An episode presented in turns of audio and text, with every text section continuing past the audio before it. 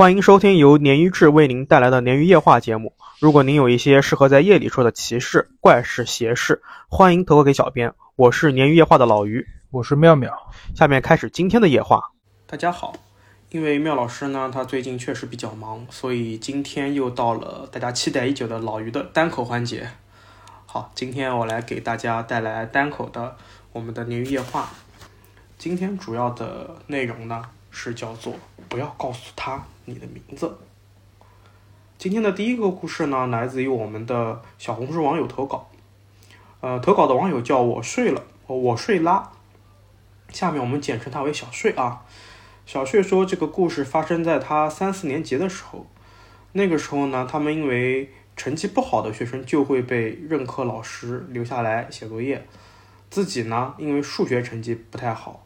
所以经常被数学老师留堂。故事发生的当天是冬天，说大概已经到晚上六点了。我们也都知道冬天的这个天黑的比较早嘛，所以当小睡他留堂写完作业回家的时候，整个校园都已经黑乎乎了。小睡说，他们小学教学楼每层楼道中间都会有一个大镜子，呃，其实老于小学也会有，但我们是在大厅里面，嗯，就是用来让那个学生。就是整理仪容的嘛，让自己显这个红领巾啊，啊还有衣服啊不要太乱。小雪说，当时啊，他摸着黑下楼梯，就每下一层就感觉这个镜子有一种冷飕飕的感觉，他就安慰自己啊是冬天风吹的，没有多想。小睡走过的楼层呢，会路过不少老师的办公室，包括校长和副校长的办公室。就照理说，即使是六点钟，就晚上六点嘛。也应该有很多老师在加班或者在正常上班，但他今天啊一个都没有碰到，而且办公室都是关灯的，黑洞洞的让人心生胆寒。小睡就加快了脚步。这个时候，如果我们妙老师在的话，他肯定会说：“呃，老师去团建了，哈，老师去聚会了之类的。” OK，回到故事，小睡走到楼梯拐角的地方呢，听到有一个熟悉的声音在喊他的名字。而且听脚步声啊，这个声音的主人也在下楼，但不知道为什么小睡他下意识的没有回，然后这个人呢就一边下楼一边喊小睡的名字。小睡说他其实这个时候已经听出来是自己某个朋友的声音了，但他依旧没有去回应这个声音。这个时候老于插一句嘴，我不得不说小睡虽然只有三四年级，但是他。很厉害啊，已经掌握了很多这个恐怖片的生存法则了，对吧？就是不要落单嘛，他既然落单了，就不要有这种好奇心啊什么的。OK，嗯，虽然说这个呼喊一直都存在，但是不知道为什么，小睡觉得这个声音啊，跟自己保持的这个距离啊，一直是相同的，就是他听到这个声音在隔隔着一层楼在喊自己。但理论上来说，如果这个真的是人的话，他肯定是追上来嘛，就会离自己越来越近嘛。即便是小睡他没有停下脚步，但也会出现这种，不管是近还是远，肯定是有这种距离变化的嘛。所以他觉得很奇怪，然后小睡就一口气跑出了教学楼，就回家了。第二天他问同学呢，就是问这个声音的主人啊，就是他这个朋友，就说，嗯，昨天是不是你啊？对方说，昨天自己很早就回家了，也没有再去学校，就说这个声音不是他自己了。小翠就会想说，当时这个声音在追赶自己的时候，他路过这个楼道的妆容镜的时候，他瞥了一眼镜子，感觉镜子里面的自己似乎在笑。好，投稿到这边就结束了，还其实还是蛮诡异的啊，虽然不是特别恐怖，但细想下来还是蛮诡异的。啊，杨妙老师在的话，可能也会说，可能是离空间啊、离世界啊之类的。然后我我收到投稿之后，我就跟小睡简单聊了很多，聊了一些内容，呃，但是说的很简单，没说太深。然后我也查了一些内容给他说的，就是从风水角度来说呢，镜子是属阴的，理论上是不能对着楼梯口的。呃，这么想也是啊，不知道大家的。呃，学校里面的这个妆容镜是怎么排的？老于的小学、初中的时候的妆容镜都是正对着，呃，就背对着校门的，也不对着这个楼梯口，说不定真的是这种讲究是存在的。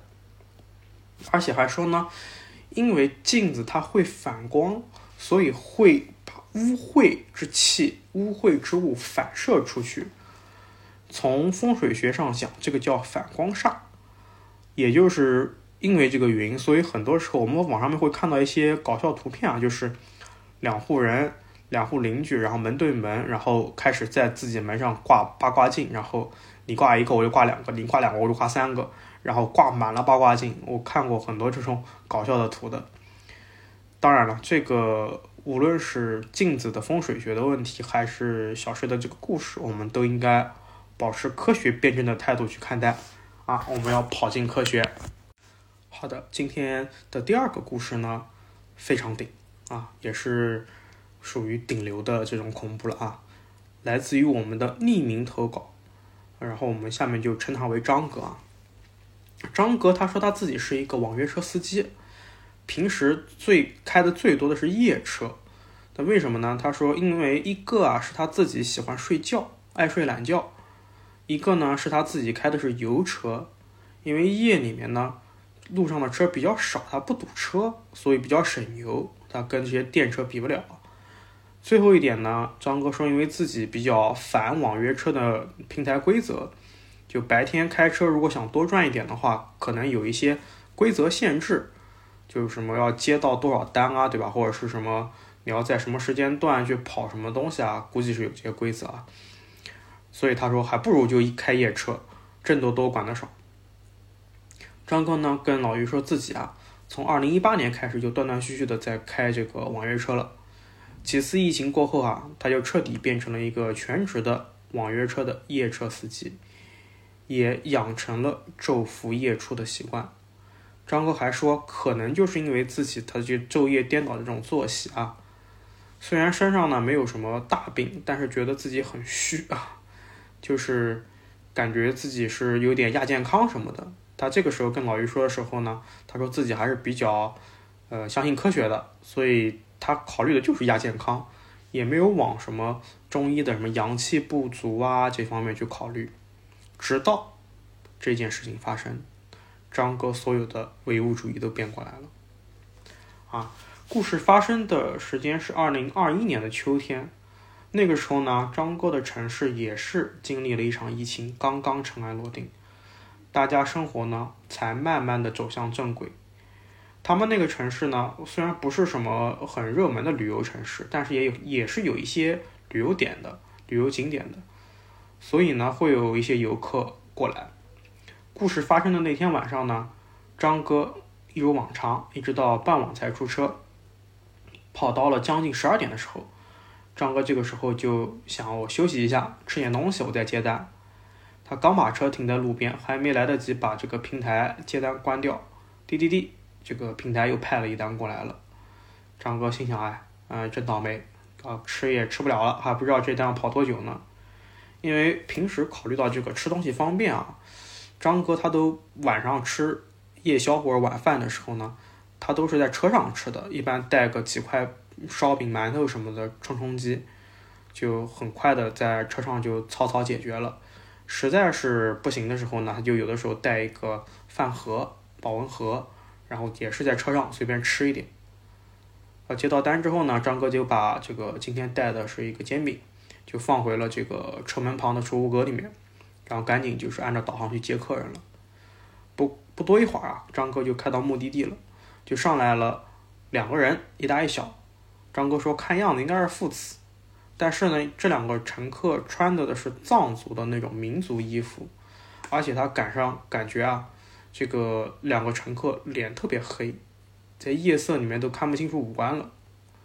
啊，张哥也没没想太多，想估计就是咱们的这个藏族同胞来这个来旅游的，然后跟这个乘客确认好了目的地跟手机尾号之后呢，他就正常开车了。”有一个个子比较矮的人影，他觉得应该是小孩孩子，看着大概七八岁的样子。上车之后呢，就一直盯着张哥，但没有说话，可能孩子害羞吧。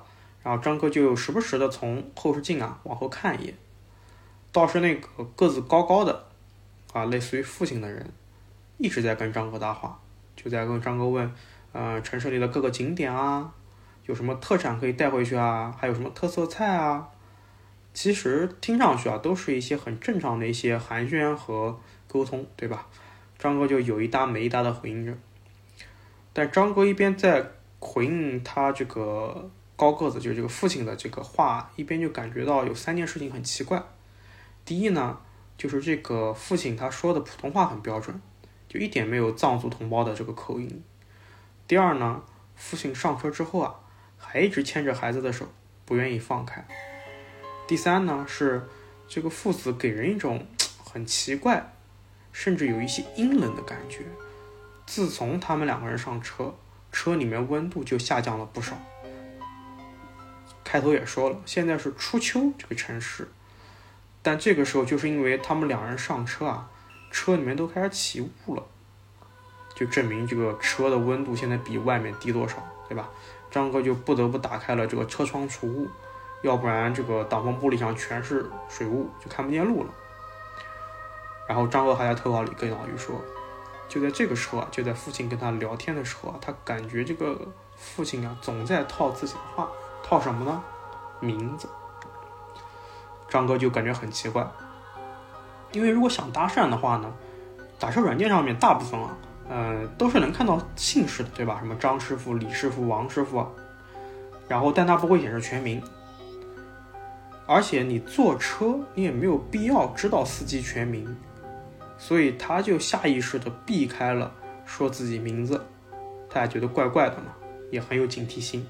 张哥和咱们第一个故事的小事一样啊，在恐怖片里面肯定都是主主角命啊。然后张哥就避开了这个这个搭话，就一直在说一些场面话、片汤话。这个时候呢，张哥透过后视镜。的反光看清楚了，这个父子两个人的手不是牵在一起，是被一条类似于绳子的东西绑在一起。张哥开车很仔细嘛，就在忙着开车嘛，注意力都在开车上，也没多想。他估计啊，就是那种比较常见的儿童防丢绳，不知道大家有没有看过？就有点，呃，说点不好听的啊，就有点像狗绳，但是它有弹性，然后就系在手腕上面，手腕上面有一个类似于护腕的东西。然后大人手上系着一个，小孩手上系着一个。一般来说是给小小孩，就是那种三四岁的孩子用的，怕孩子乱跑嘛。然后在孩子遛弯的时候就给孩子带一个。但是有意无意的呢，张哥就开这个时候就开始很大力的在踩油门，到时候把车开得很快很快，在不违反交通法规的情况下，以最快的速度把这对奇怪的乘客送到了目的地。下车前呢，这个父亲啊还很客气的对张哥说：“说师傅，您叫什么名字呀？您这个车开的可真好，下次我还打您的车。”张哥很客气的感谢了对方，然后告诉他们说：“这个都是平台随机派车，嗯，您知道名字也不见能打得到，就委婉的拒绝了他们问的名字的这个话啊。”这个父亲呢就笑了笑，就不再追问了，就下车了，带着他的儿子。就在他们下车走远的一瞬间，张哥看清楚了这对父子，他们手腕上系着不是他张哥脑补的安全防丢绳，而是铁链。啊！紧接着，张哥更是被吓到冷汗直流。当车的大灯啊扫过这两人的瞬间，这个父亲突然回头对张哥咧嘴笑了一下。张哥定睛一看。这个父亲没有舌头。张哥自述啊，不知道为什么这个时候他感觉自己的视力这么好。他看见这个父亲的这个舌头啊，是从根部直接截断的，而且这个父亲还咧着嘴对自己笑，好像就是为了给他展示自己被截断的舌头。这个时候，张哥脑子里面一片空白，浑身冒冷汗，头皮发麻。他都不知道为什么，他这个时候反应是：如果说这个人他舌头截断了，还能说话吗？他觉得可能能，但是呢，肯定不会像这个父亲说的这么利索。就在张哥还在胡思乱想的时候，他其实张哥现在已经乱了嘛，对吧？要是我的话，我可能早，我可能我也会乱，但是我应该第二个反应就是赶紧开车跑掉，对吧？那张哥还在看，他看到的话呢，看到这个孩子啊，突然眼神犀利的瞪那个父亲一眼，这个高大的身影呢，就赶紧把头扭过去，不敢再对张哥吐舌头了。张哥吓得就是魂不守舍的，赶紧就把车飞快的开回家。他说，当时油门都恨不得踩出火来。第二天就是一病不起，高烧不退，连续烧了四五天。从此之后，张哥说自己再也不敢开夜车了，都是白天开车，晚上休息，哪怕天黑一点，他就立刻停止接单，就直接回家了。投稿呢到这边就结束了。就老于在看的时候，也是看到自己浑身发麻，鸡皮疙瘩直起啊。特别是，其实舌头那段还好，关键是我看的最鸡皮疙瘩直起的那一段是孩子瞪了父亲一眼，然后那个父亲就有点灰溜溜的感觉。这个文章里面是这么写的，对吧？那就是说明这个孩子是不是在限制父亲，对吧？呃，也不好说是，就是这个词我不太好形容，就是。这个父亲完全就像被这个孩子居住了一样。那如果说没有这个孩子对这个父亲的限制，那这个父亲会不会对张哥下手？对不对？这个不知道。而且我脑补的可不是说是什么，呃，一般 UP 主或者是博主到这个时候会讲，呀，这个孩子是黑白无常啊，什么什么。我脑补的不是的，我脑补的是这个孩子本身就是一个更恶的恶鬼。他居着是一个普通的亡魂，或者也是一个鬼，就这个孩子才是更恐怖的，因为有一个理论嘛，越单纯越纯净，生前越弱小的东西，包含着怨念，死去之后，他所化作的厉鬼就越强。所以为什么恐怖的是什么红衣女啊，对吧？婴儿啊，小孩子呀，对吧？陪葬的童男童女啊，哇，巨恐怖。所以我当时的第一反应是，这个孩子真的更可怕。他现在是用铁链拴着这个父亲鬼，就是奴役着他。啊，当然还有一个说法，就是说，这种铁链本身的这种是一种怎么讲生前的羁绊啊，有这种作为一种表象。所以这个就往深了说，什么包含隐喻、比喻，我就这边不展开了。然后呢，这个里面其实张哥的这个故事里面还有一个就是名字的一个说法。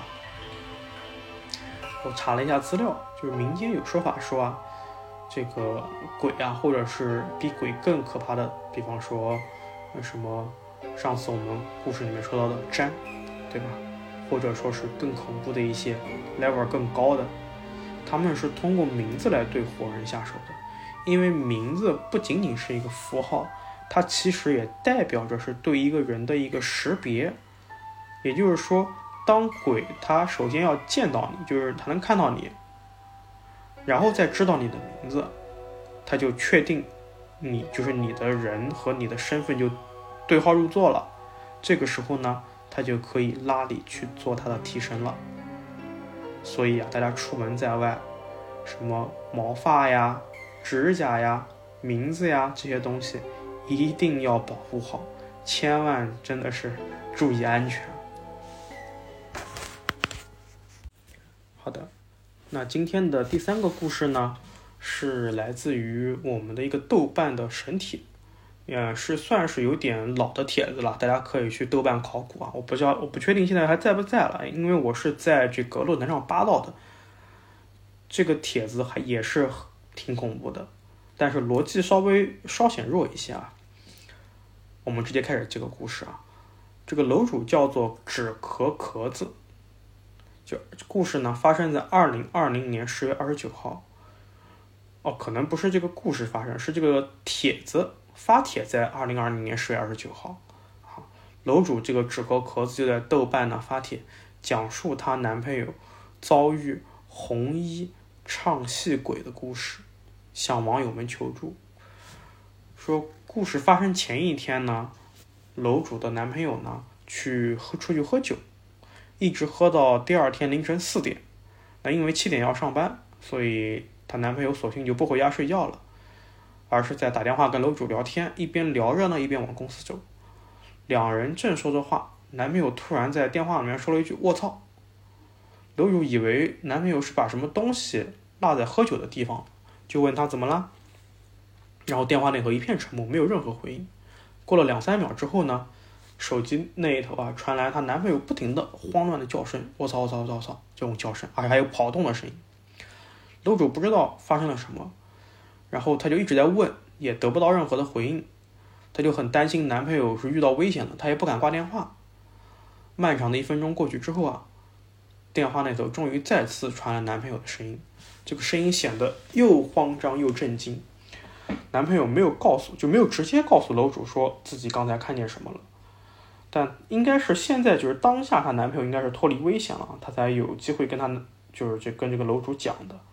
然后她就跟楼主说呢，说刚才看到的东西啊。不能和亲人说，她要先在路上找一个路人问一下。这个说法挺挺新的，我老于是第一次听到。然后男朋友呢，就是先遇到了一个老大爷，就问老大爷说：“刚才前面那个桥洞底下那个人怎么回事？”老大爷说：“不能吧？说这么早谁会在桥洞那边呢？”男朋友说：“刚才自己看到一个穿着红色戏服的女人。”整个脸都画的通红通红的，就像那种煮熟了但是还没剥壳的那个虾的颜色一样，就站在桥洞下面，对他不停的招手。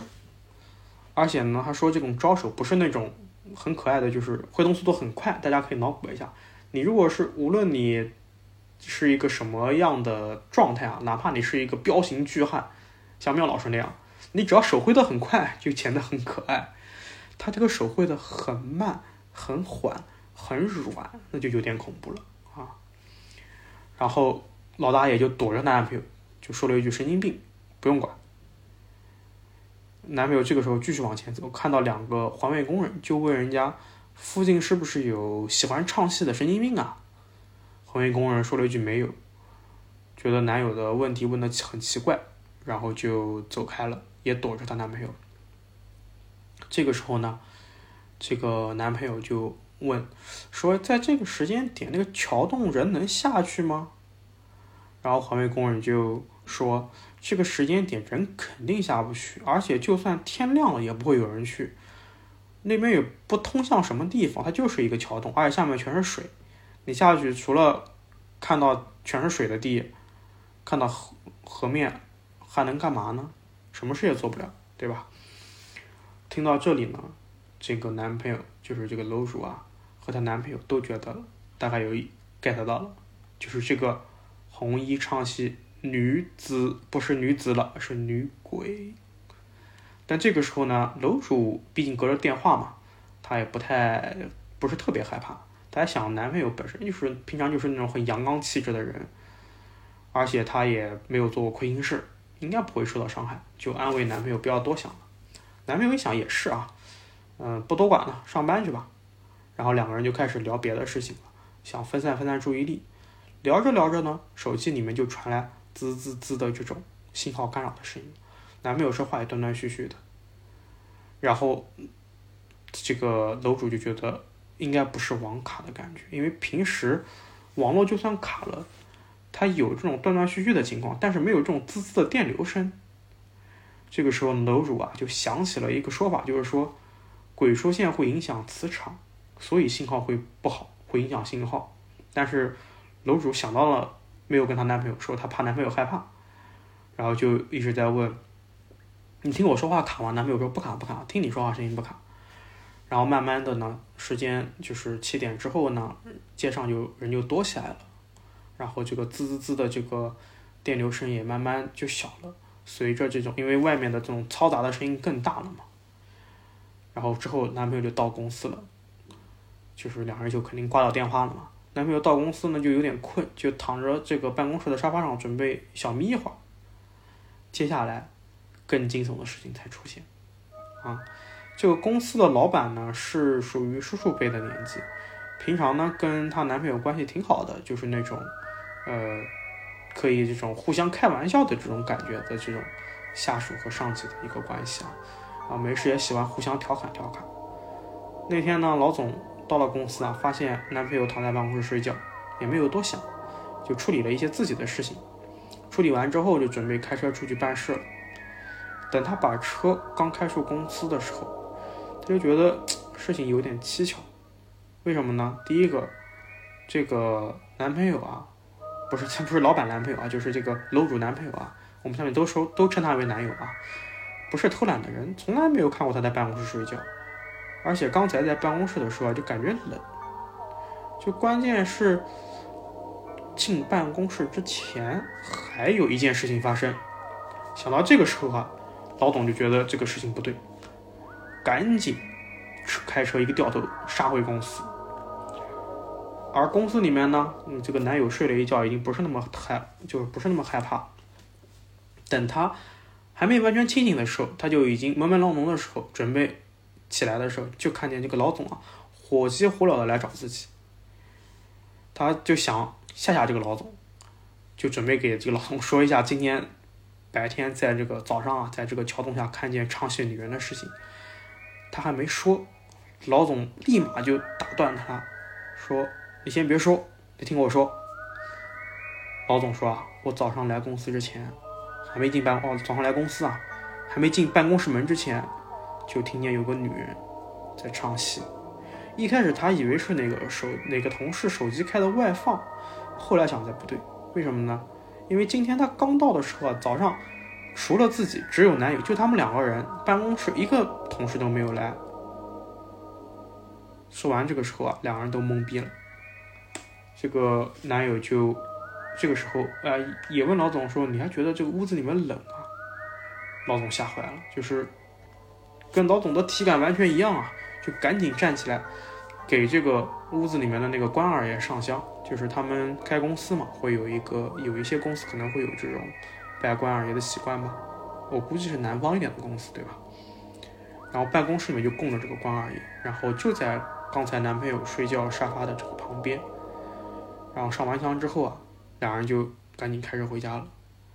然后这个老总还特别紧张的对这个男朋友说：“刚才啊，我在就是。”开车出去之前，上厕所的时候也听到唱戏的声音了，而且厕所里面有一股很奇怪的味道，而且这个公司上班的这几个一些就到公司的一些员工啊，还有保洁都说冷。就厕所里面，老总说的这个味道，它不是那种臭味，它就是一种很奇怪的味道。不是有一种说法说，就是如果有鬼的地方，可能会有这种腐败的味道，对吧？然后后面紧接着三天，所有来上班的人都说感觉到冷，特别是那个办公室。啊，男朋友回家之后呢，就带上了一个他开过光的，从庙里面求来的一个法器，是一个观音的一个项链。而老总直接就吓得不上班了，还花钱请了大师来看。大师一到办公室就说。啊，我这个事情清楚了，我都知道这个女鬼长相了。大师说，这个女鬼呢，她不是普通的鬼，是厉鬼，而且呢，还穿着红衣。最重要的是呢，这个她脸上的这个通红的脸，她不是化妆化的，是她原来的脸就这么红。她能跟着这个男友过来，从那么远的地方过来。他肯定是，就是他的这个怎么说意志力，呃，鬼应该不能说意志力，应该是怨念特别足。因为鬼啊，呃，有两种说法，一种是鬼他不能离开自己埋骨地特别远，对吧？这是一种常见的说法。第二个说法也很常见，就是说鬼一般在人多的地方呢，他会收不了阳气。可见他为了跟这个男朋友到公司啊，他做了多大的努力。就这个大师还说，这个女女鬼很执着，可能生前就疯了，也可能是无意识在跟着，也不知道这个男朋友怎么惹她了。而这个男朋友在睡觉的时候呢，他就一直在沙发附近。但目前这个女鬼已经不在办公室了。大师呢又说，这个老板给的钱不太不够啊，不够做法事，然后就做了一些符咒，贴在这个办公室里面。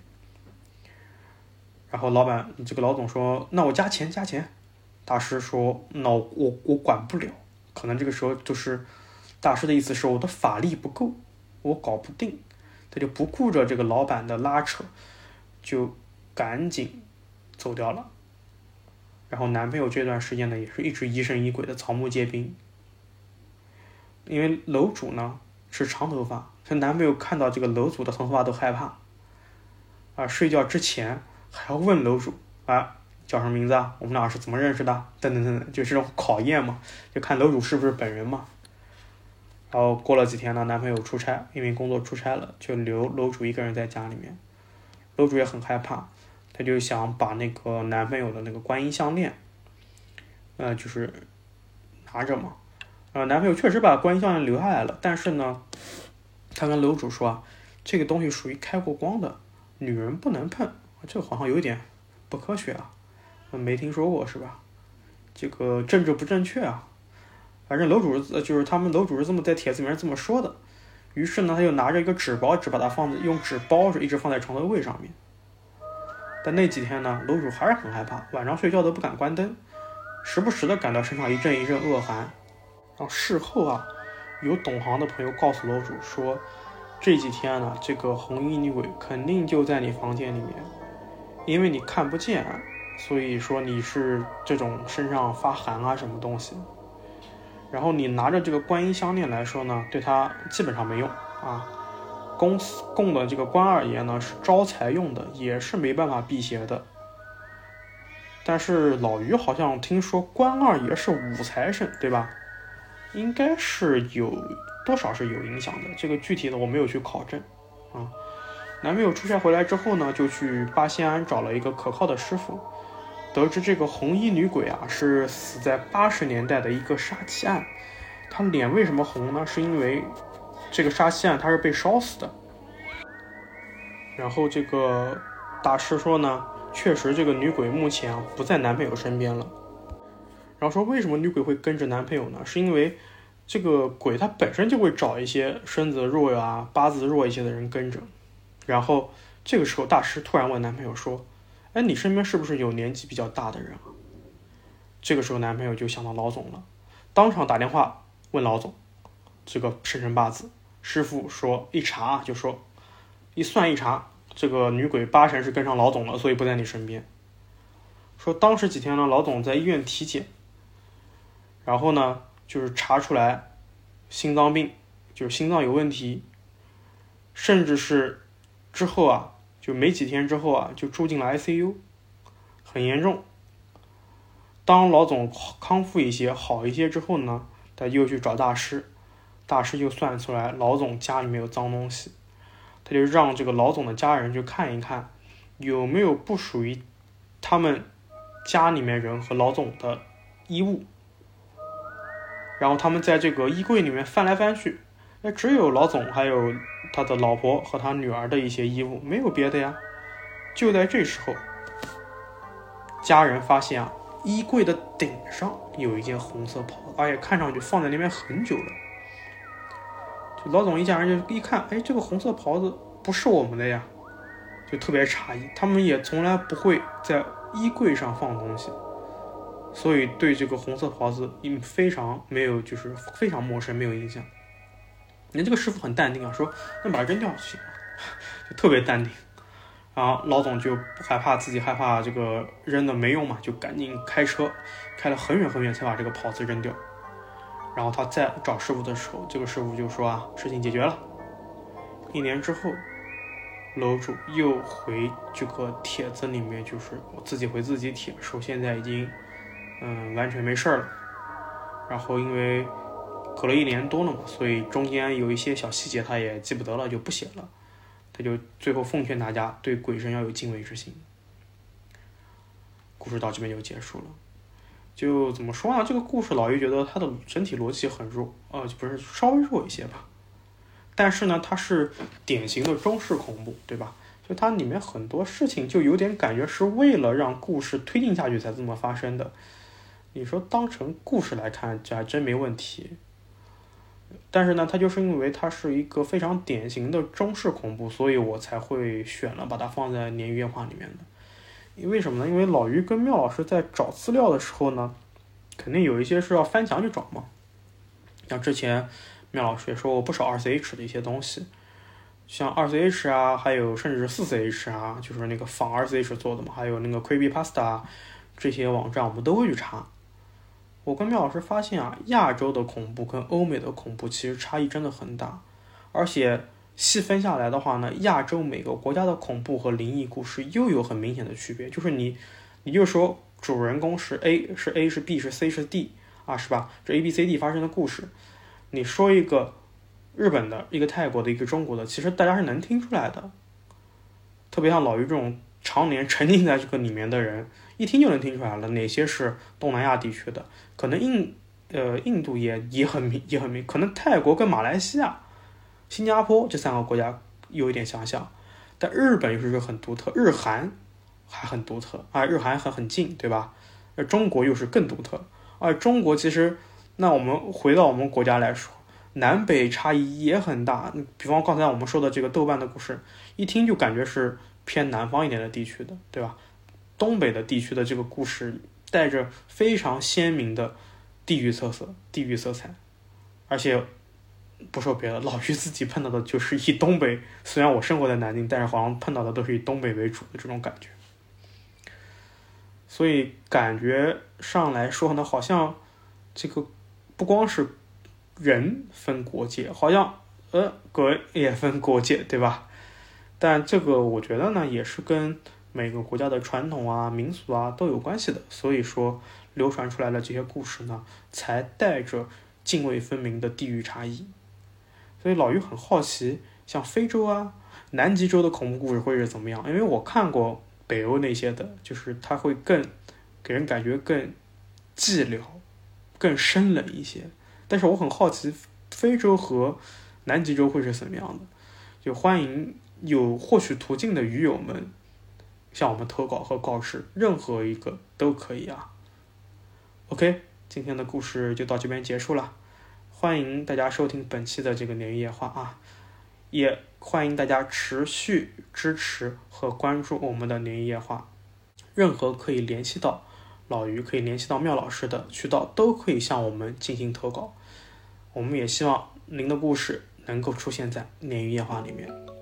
感谢您的收听，拜拜。